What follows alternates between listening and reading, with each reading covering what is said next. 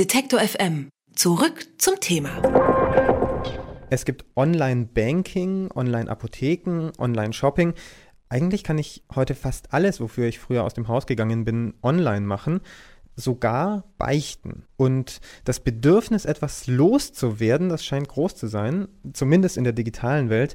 Im Gegensatz dazu beichten in den großen Kirchen, also offline, immer weniger Leute. Auf beichthaus.com, das ist ein Beispiel für so eine Beichtseite, haben schon tausende User anonym Geständnisse abgelegt. Wir sprechen mit Robert Neuendorf, er ist Betreiber dieser Seite. Guten Tag. Guten Tag. Was beichten die Leute denn bei Ihnen auf der Seite? Ganz unterschiedliche Dinge. Also hauptsächlich äh, Sachen, die Beziehungen betreffen, Streit mit Kollegen, Streit mit der Verwandtschaft. Ja, das sind so die üblichen Themen. Und, und wie klingt das dann so zum Beispiel? Also, weil jetzt haben Sie uns die Themen genannt. Ähm, wie, wie klingt das, was die Leute Ihnen da sagen? Oftmals sind es dann äh, Fremdgebeichten, also dass man seiner Frau oder seiner Freundin fremdgegangen ist. Und dann gibt es viele Beichten, die Streitereien sind, wo man Krach hat mit dem Nachbarn, mit dem Arbeitskollegen nicht klarkommt. Oder Beichten, wo man im Supermarkt geklaut hat. Ähm, ja, ist ganz vielschichtig, aber äh, ja, es äh, ist meist etwas, was äh, den Verwandtenkreis betrifft, den Freundeskreis und äh, die Partnerschaft. Ja. Ich glaube, wir alle haben dieses klassische Beichtbild im Kopf, wenn man in eine katholische Kirche geht und da steht dieser Beichtstuhl und hinter diesem Gitter äh, sitzt ein Priester. Wie läuft es bei Ihnen ab, wenn ich bei Ihnen beichten will? Wie sieht das aus?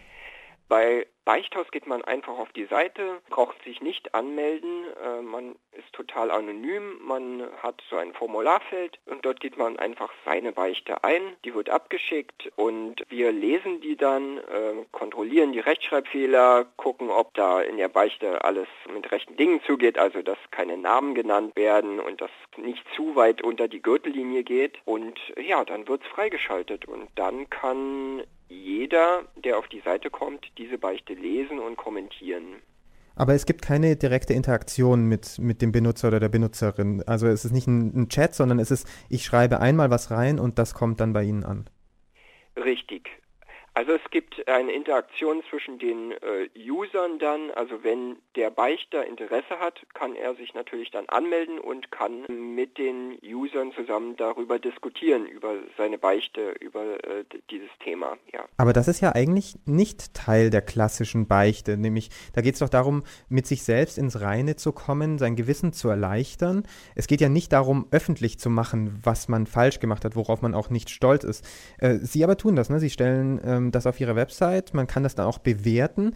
Machen Sie dann nicht auch irgendwie eine Show aus diesen sehr, sehr intimen Geschichten der Leute? Es ist immer die Frage, was ist die Motivation der Menschen, äh, diese intime Geschichte preiszugeben. Es ist sicherlich so, dass die meisten Menschen sich schon etwas von der Seele schreiben wollen, also schon ihre Geschichte loswerden wollen und sehen wollen, was andere Menschen dazu sagen. Und das hat man ja bei der Kirche so nicht. Also man, man geht in die Kirche, erzählt dem äh, Pastor seine Geschichte und der sagt einem dann einen Rat oder er bittet Vergebung bei Gott. Aber ich glaube, die Motivation der Menschen, die auf Beichthaus kommen, ist, dass, dass sie Hilfe bekommen, dass sie Hilfe von äh, vielen verschiedenen Menschen bekommen und jede Beichte wird von mindestens 10.000 Menschen gelesen. Das heißt, unter diesen 10.000 Menschen sind viele Menschen, die vielleicht mal in derselben Situation waren und äh, gute Ratschläge geben können, was zum Beispiel ein Pfarrer vielleicht nicht so geben kann. Das heißt, obwohl Sie nicht zur Kirche gehören, obwohl das kein kirchliches Angebot ist, Sie benutzen dieses Wort Beichte, was sehr kirchlich geprägt ist,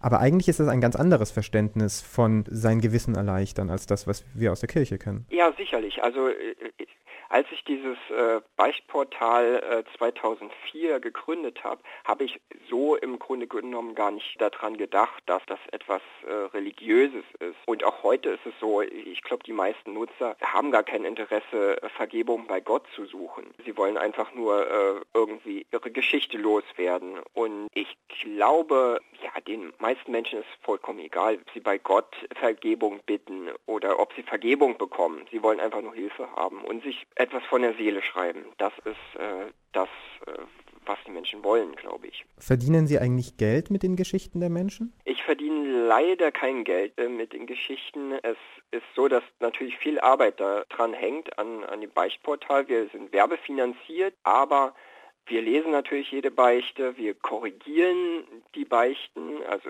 wir korrigieren die Rechtschreibfehler, wir äh, vertonen die Beichten, damit man die auch anhören kann. Und das ist viel Arbeit und äh, daher ist, ist es so, dass ich mehr Geld in das Projekt stecke, als äh, dabei rauskommt. Haben Sie Rückmeldungen von äh, den Kirchen? Wie, wie stehen die zu Ihrem Projekt, die Beichte ins Internet zu überführen? Also es gab in der Vergangenheit einige äh, Interviews, wo dann auch die Kirchen befragt wurden und äh, manche sagen, ja, das ist gar nicht so eine schlechte Idee, das ist gut, weil die jungen Leute einfach äh, mit dem Internet mehr verbunden sind und vielleicht nicht so die Motivation haben, in die Kirche zu gehen. Ähm, andere sagen dann, nein, äh, eine Beichte muss in der Kirche beim Pastor sein. Also äh, die Kirche ist da so ein bisschen äh, zweigeteilt. Zum Schluss möchte ich Sie noch fragen, haben Sie was zu beichten? ich glaube, jeder Mensch hat was zu beichten, aber ich glaube, meine Beichten werden zu langweilig für äh, beichthaus.com. Also es geht durchaus um Show, doch. Es geht Nein, es, ich glaube nicht, dass es um Show geht. Es geht, ich glaube, die Menschen, die, die auf unser Beichtportal kommen, die haben dann wirklich etwas zu beichten. Daher sind die Geschichten dann auch oft etwas ausgefallen, so dass man denkt, oh, das gibt's doch gar nicht, das ist alles Quatsch. Aber beichten, wenn, wenn man die Motivation hat, etwas zu beichten, dann ist es ja etwas Außergewöhnliches. Und daher sind dort immer natürlich Geschichten, die schon manchmal grenzwertig sind und wo man dann denkt, oh mein Gott, wie kann das passieren? Oder äh, warum macht derjenige sowas? Oder wie kommt derjenige in so eine Situation? Aber das liegt in der Natur der Beichte. Wenn Sie das Wort Show ablehnen, dann versuche ich es mit einem anderen. Würden Sie dennoch äh, sich darauf einlassen zu sagen, dass dieses Öffentlichmachen der Beichten dann einen Voyeurismus bedient? Ja, ganz klar, ganz klar. Wir sehen das ja in, in, in Facebook. Jeder postet da auf seiner Wall etwas. Und das interessiert uns ja, was unsere Mitmenschen so erleben. Und das ist äh, ja schon eine Art Voyeurismus. Und Beichthaus ist da natürlich ein äh, tolles Portal, um zu sehen, was in, im, im Leben der anderen Menschen so passiert. Sagt Robert Neuendorf, der Betreiber von beichthaus.com. Vielen Dank, Herr Neuendorf. Dankeschön. Alle Beiträge, Reportagen und Interviews können Sie jederzeit nachhören im Netz auf detektor.fm.